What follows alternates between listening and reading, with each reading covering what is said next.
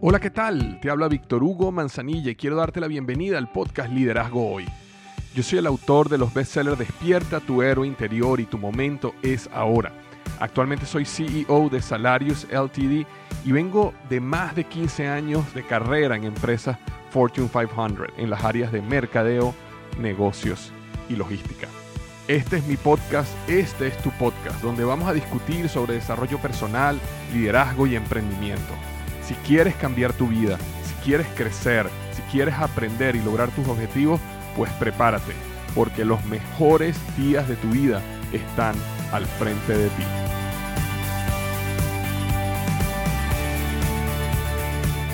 Hola, ¿qué tal? Bienvenido al podcast de Víctor Hugo Manzanilla. Estoy súper contento de estar aquí una semana más. Esta semana pasada estuve en la Ciudad de México. Eh, oye, cada vez que viajo a México me, me fascina, me fascina ese país. Me fascina la comida, la gente, cómo lo tratan a uno con tanto cariño, el servicio de todo el mundo. ¿Sabes qué? Una de las cosas que tenía que hacer era ir a la embajada de Venezuela a eh, sacarme mi, pasaporte venezolano para poder ir a Venezuela a visitar a, a mi familia. Y este, hay que ir ahí súper, súper temprano a la embajada. De hecho, hay personas que están esperando ahí desde las 3 de la mañana. Y cuando yo salgo del hotel, que estaba aproximadamente unas 5 cuadras de la embajada, imagínate, a las 3 y media, 4 de la mañana, eh, yo voy y le pregunto al vigilante del hotel mm, que, que, bueno, que para estar seguro a dónde tenía que caminar, ¿no? Porque yo no conozco Ciudad de México eh, y el vigilante ha cerrado el hotel y ha decidido caminar conmigo para cuidarme, para asegurar que no me pasara nada y, me, y caminó conmigo, me llevó hasta la puerta de la embajada, donde ya había gente esperando, haciendo la línea ahí para el pasaporte, y después se volvió al hotel. Y de verdad que me impactó el nivel de servicio y cariño que siempre, siempre, siempre, inevitablemente recibo cuando visito eh, México. Y de verdad que, bueno, siempre llego, siempre que salgo a México salgo triste. Porque me, encantaría quedarme más tiempo y poder disfrutar más eh, a la cultura mexicana y a los mexicanos. Y por supuesto, visitar a muchos de ustedes que son de México, que me escuchan en México y, poder conocerlos cara a cara, ¿no? Y eso, y eso vendrá pronto. Ok, ahora, este, eh, pensando en lo que íbamos a hablar para este episodio, eh, una de las cosas interesantes que yo quería conversar era acerca de cómo ayudar a otras personas de la manera correcta. Cómo realmente poder ayudar a otros. Eh, muchas veces nosotros nos equivocamos en la manera como ayudamos a otras personas o intentamos ayudar. A mí me ha pasado exactamente igual. O sea, todo lo que voy a hablar ahorita a mí me ha pasado. Y lo que eso logra al final es que no logres ayudar a las personas correctamente, generes una situación de dependencia donde la persona necesita de ti para poder seguir adelante, o más bien la persona se sienta desmotivada y no salga del problema de lo que necesita. Es decir, al final poder ayudar a otras personas efectivamente es una habilidad que tenemos que aprender a desarrollar. Es una habilidad clave en el liderazgo. Es una habilidad clave en los negocios. Es una habilidad clave en el coaching. Porque nosotros, si no ayudamos correctamente a las personas, entonces no estamos logrando los objetivos que queremos lograr. Por eso quería hablar justamente de ese episodio, de, de este tema hoy en el episodio del podcast Liderazgo Hoy. Eh, porque últimamente también, bueno, en los últimos años he estado aprendiendo mucho dentro del mundo del coaching con el programa de coaching de negocios que he estado desarrollando yo como coach y eh, ayudando y certificando a otras personas. Eh, y de hecho aprovecho un minuto para contarte que si tú eres un coach o eres una persona que ha querido em, saber un poco más del, del mundo del coaching y del negocio del coaching, yo entrevisté a un, a un gran amigo, ahora socio mío, que se llama César Quintero, que él es un coach de negocios y su negocio de coaching factura más de un millón de dólares al año. Es uno, mejor dicho, es el único coach que yo conozco personalmente que tiene un negocio de coaching de más de un millón de dólares al año. De hecho, la gran mayoría de los coaches que yo conozco siempre eh, están, o la mayoría de ellos está, está constantemente eh, luchando con conseguir más clientes o cobrar lo que es justo. Es decir, tiene una serie de problemas, pero nunca había conocido un coach que facturara más de un millón de dólares. Y bueno, cuando me reconecté con César, porque es una, historia muy, muy bonita de, muchos años, pero cuando reconecté con él y logré que él había creado, que, había, que logré ver que él había creado una compañía de coaching de negocios de esa magnitud, decidí eh, eh, hacer una pequeña entrevista sobre cómo hizo él para crecer su negocio de coaching a ese tamaño. Y esa entrevista la posteé totalmente eh, gratis, la puedes ver. Simplemente tienes que ir a coachingalmillón.com. Coachingalmillón.com. O sea, así como suena, coachingalmillón.com. De todas maneras, en las notas del podcast te voy a dejar el enlace para que le des clic y, escuches la entrevista. La, la, entrevista no dura más de 25 minutos, creo, pero tiene mucha, mucha información bonita de eh, cómo construir un negocio de coaching exitoso. Y adicionalmente, luego de eso, él y yo eh, empezamos un podcast que se llama, del mismo nombre, que se llama Coaching al Millón. Así que si este, ya que estás escuchando este podcast, estás mismo, aquí mismo en no sé qué aplicación estarás utilizando, Spotify o Apple Podcasts o Google Play o no, no sé cuál aplicación utiliza para escuchar podcast, ahorita mismo puedes buscar Coaching al Millón y suscríbete. Y ahí vamos a estar hablando, César y yo estamos hablando eh, tips y aprendizajes del mundo del coaching, pero más enfocados en cómo construir un negocio de coaching. ¿okay? No es un podcast de coaching, es un podcast acerca de cómo construir un negocio de coaching exitoso. Entonces, ahí tiene estas dos herramientas. Una, la entrevista que le hice de cómo construyó el negocio de, un negocio de coaching de más de un millón de dólares. Simplemente vas a www.coachingalmillón.com y si quieres saber aún más, eh, regístrate o suscríbete gratuitamente al podcast Coaching al Millón.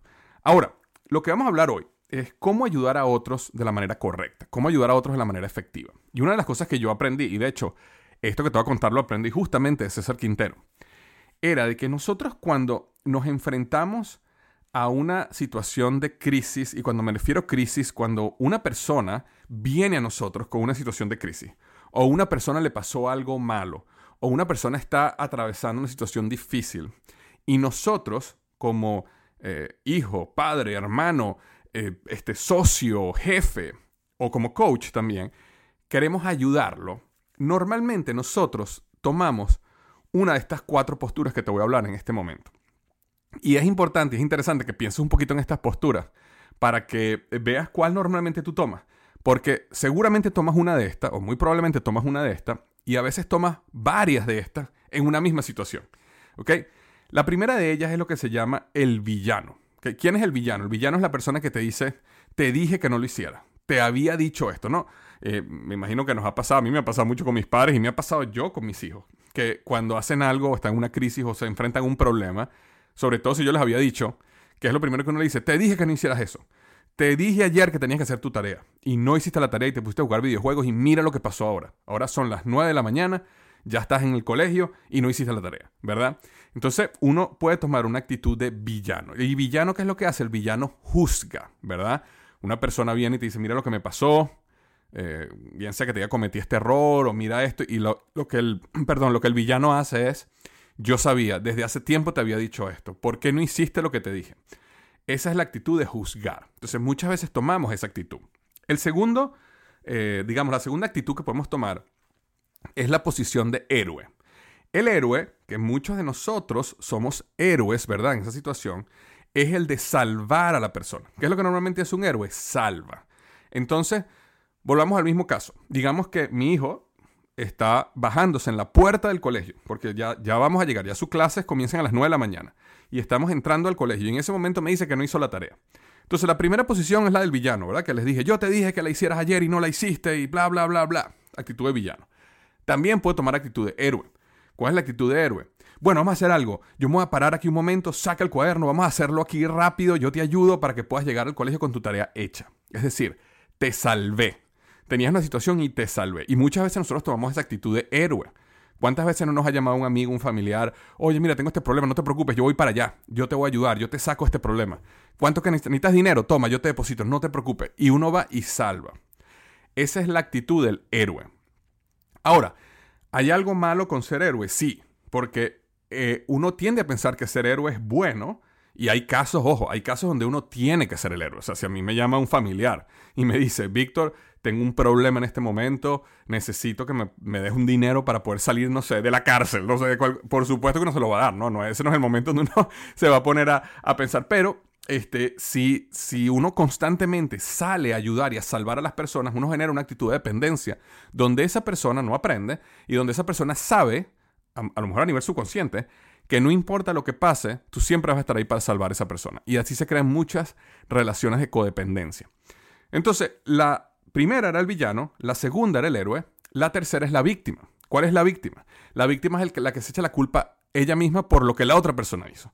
Entonces, digamos que estamos en el mismo caso y mi hijo no hizo la tarea, son ya casi las 9 de la mañana, estamos llegando al colegio y en ese momento yo le digo, viste, por eso es que tú a mí sí me hace sentir mal, ¿ves? Eso me, me, me decepciona. ¿Por qué me haces eso a mí? ¿Ah? ¿Por qué tú me haces sentir así a mí? Ahora yo, ¿verdad? Estoy acá y te llevo allá y yo soy el papá que su hijo no hace la tarea. ¿Ah? ¿Por qué me hiciste esto? Ahora, esta actitud, sé que suena un poquito, no sé, este ejemplo que utilicé con la tarea a lo mejor no es el, no es el mejor para este caso de la víctima, pero muchas veces nosotros podemos tomar la actitud de víctima. Entonces llegan tus dos hijos y están peleando, ¿verdad? Eh, en, la, en, la, casa están peleando los dos hijos, entonces uno los hace sentir como que ahora el dolor es para mí como padre. Es decir, tú no sabes lo que a mí me duele que ustedes peleen.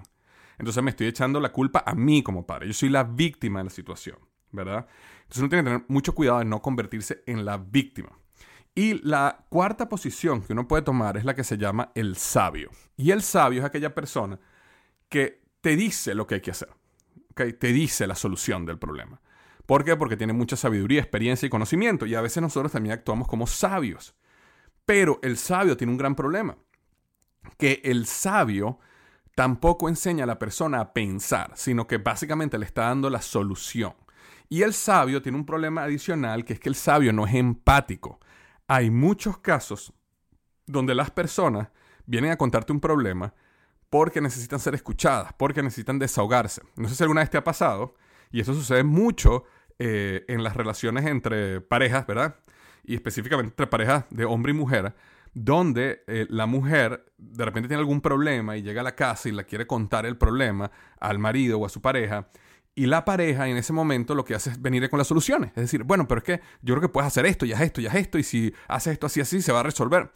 Y este, múltiples comentarios de, de cientos de mujeres indican que eso no es lo que ellas están buscando. Ellos no están buscando una persona o un hombre que te dé la solución.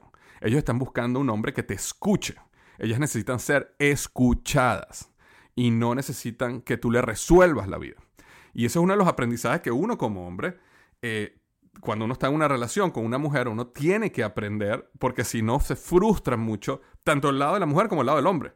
Porque el lado del hombre es como, pero yo, te dije cómo resolverlo, yo soy muy práctico, yo sé cómo puedes, yo sé cómo puedes resolver esto en un minuto, te resuelve el problema, ya no tienes que, ya no sufres más y estamos listos. Y la mujer, por el otro lado, es mucho más eh, yo quería que me escuchara. Yo nada más necesitaba desahogarme. Después yo voy a resolver el problema. Ahorita lo que necesito es contar. Entonces el sabio comete el problema de no ser empático ante la situación. Entonces tenemos cuatro maneras o cuatro posiciones que nosotros tomamos que en muchos casos son incorrectas. El villano, el héroe, la víctima y el sabio. Y esto, esto yo lo aprendí, estaba comentando que lo aprendí de César, eh, que viene justamente de un de un modelo que se llama el triángulo de Karpman, si mal no recuerdo. Aunque el triángulo de Karpman solo habla del villano, el héroe y la víctima, yo agregué este del sabio porque a mí, a mí me pasa.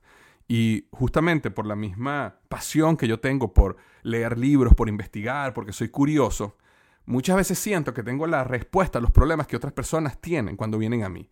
Y cuando yo simplemente les doy la respuesta, es casi una posición de héroe.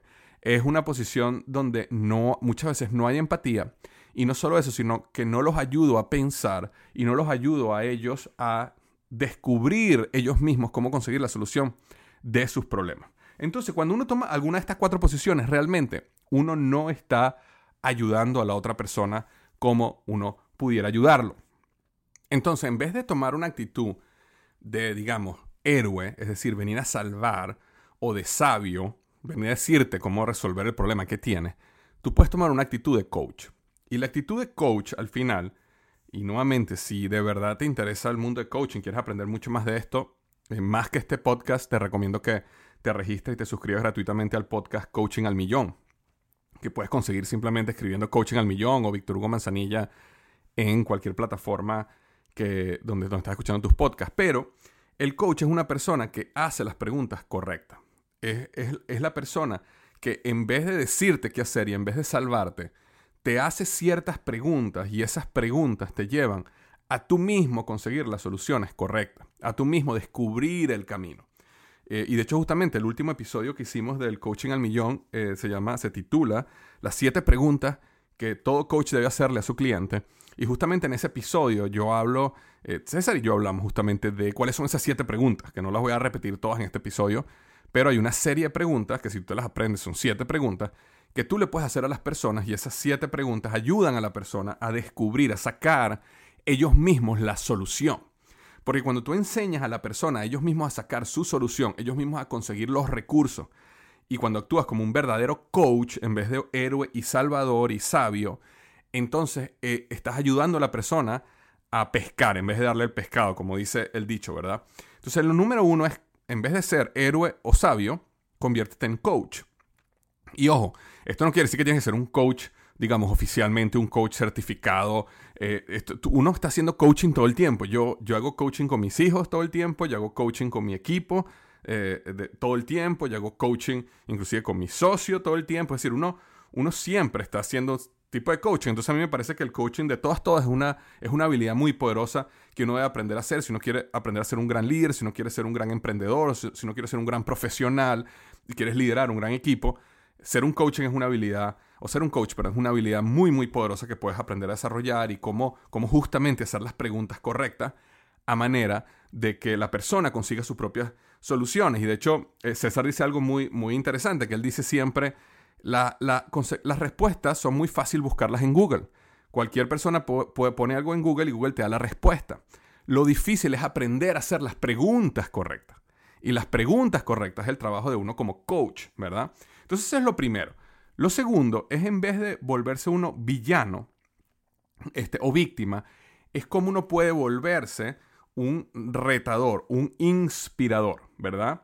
Villano es, te dije que hicieras esto. Un retador es una persona que te puede hacer la pregunta, oye, ¿cómo tú crees que podríamos o cómo tú crees que podrías llegar a esto? ¿Qué te hace falta para llegar allí? ¿Existe algún tipo de recurso que necesitas para llegar ahí? ¿Qué tendrías que hacer tú de ahora en adelante para que esto pudieras lograrlo? Entonces, el, eh, en ese aspecto lo que estás es retando a la persona para el crecimiento. Es justamente llevarla a que esa persona crea en ellos, a través de ciertas preguntas también que los lleven a ellos a entender cómo paso a paso ellos pueden lograr lo que ellos no creían que era posible. Entonces, uno es ser coach, otro es ser un retador, inspirador, ¿verdad? A la persona. Y el tercer lugar es rendir cuentas. Una de las maneras más poderosas que uno puede ayudar a otras personas es justamente tomar la labor de rendir cuentas. Entonces, si tú decides que tú vas a invertirte en una persona porque la quieres ayudar, en vez de convertirte en héroe, en vez de ser el sabio, la mejor manera de ayudarla es decir, ok, yo me puedo invertir contigo en rendir cuenta. Entonces, cuando tú le haces las preguntas correctas y esa persona sabe cuál es el camino para salir de la crisis, sabe cuál es el camino para salir de la situación, en ese momento tú sí puedes decir, ok, yo te voy a apoyar y una vez al mes o una vez, una vez a la semana te voy a echar una llamadita y en esa llamadita me vas a contar qué has hecho, qué no has hecho y por qué. Entonces uno puede jugar ese, ese rol de rendición de cuentas porque no hay nada más poderoso que ayudar a las personas en el proceso de alcanzar sus metas. Y esto no es lo que toma mucho tiempo, pero sí es poderoso cuando tienes a alguien al cual tú le tienes que rendir cuenta. Entonces tú puedes tener una persona que le quieres ayudar, esa persona tiene que hacer ciertas actividades para poder salir del problema, para poder lograr algo que quiere lograr. Y simplemente con decirle, mira, te voy a llamar cinco minutos toda la semana, me vas a decir si hiciste todo lo que te habías comprometido a hacer, si no lo hiciste, por qué no lo hiciste y qué vas a hacer para, para, para hacerlo la semana siguiente. Y de esa manera tú tienes a las personas en un proceso de rendición de cuentas. Y eso me refiero si quisieras invertirte en la persona y ayudarlo. Definitivamente a veces uno no tiene el tiempo de ayudar a todo el mundo, pero uno sí puede tomarse el tiempo de ciertas personas que sean súper importantes para ti, que estén cerca de tu círculo, o si tienes el tiempo de hacerlo, muchas más, de ayudarlo como una persona que se encarga de la rendición de cuentas. Porque cuando las personas tienen a alguien a quien rendirle cuentas, es mucho más probable que hagan las actividades que se comprometieron a hacer. Entonces ahí sí estás ayudando al cambio. Porque no estás viniendo como héroe, no eres un villano que juzga, no eres la víctima, no eres el sabio que simplemente dice qué es lo que hay que hacer, sino que ayudaste a la persona con las preguntas correctas, primero a descubrir que, cuál era el problema de fondo y luego descubrir cuál era el problema de fondo a que esa persona llegara a, su propia eh, solución de cómo salir de ese problema y donde tú sí estás agregando tiempo, valor y, digamos, disciplina en eso, es, ok, yo voy a ayudarte en, el proceso de rendición de cuenta. Entonces, acuérdate, no seas villano, no seas héroe, no seas víctima y no seas sabio. Sé más bien que coach, sé retador slash inspirador. Y número tres, ayuda a la persona en un proceso de rendición de cuenta. Y utilizando ese proceso, entonces ahora sí, tú vas a poder ayudar a las personas a crecer y cambiar. Ahora sí, las personas van a venir a ti porque saben que cuando vengan a ti, saben que hay un proceso de crecimiento y cambio. Pero va a pasar algo bien interesante, que es lo siguiente. Las personas que realmente no quieren cambiar, sino simplemente te quieren a ti porque a lo mejor tú le das conexión, porque a lo mejor tú le das amistad, porque a lo mejor les encanta el drama y quieren, y quieren sumergirse en el drama y sumergirte a ti en el drama también de ellos, poco a poco se van a ir alejando de ti y no van a venir realmente a molestarte. ¿Por qué? Porque las personas van a conocer y van a saber de que si alguien viene a ti porque necesita tu ayuda, es porque va a haber un cambio real en el proceso. Y las personas que realmente no quieren cambiar, sino simplemente quieren el drama, eh, la victimización, esas personas poco a poco se van a ir alejando porque se van a dar cuenta que en ese proceso donde interactúan contigo, tú en ningún momento le estás dando conexión y amor y, estás reaccionando de una manera que va a generar cada vez más, em, digamos, em, cada vez más una dependencia de ti, sino que más bien tú los vas a llevar a ellos a que ellos mismos consigan sus respuestas, que ellos mismos caminen su camino y que te rindan cuenta. Y ese proceso es un proceso que solo lo acepta la persona que realmente quiere cambiar. Y el que no quiere cambiar no le gusta ese proceso y se aleja de una manera natural. Entonces, espero que esto te haya ayudado en el episodio de hoy. Te mando un gran, gran, gran abrazo. Y recuerda lo que siempre digo, los mejores, los mejores días de tu vida están al frente de ti.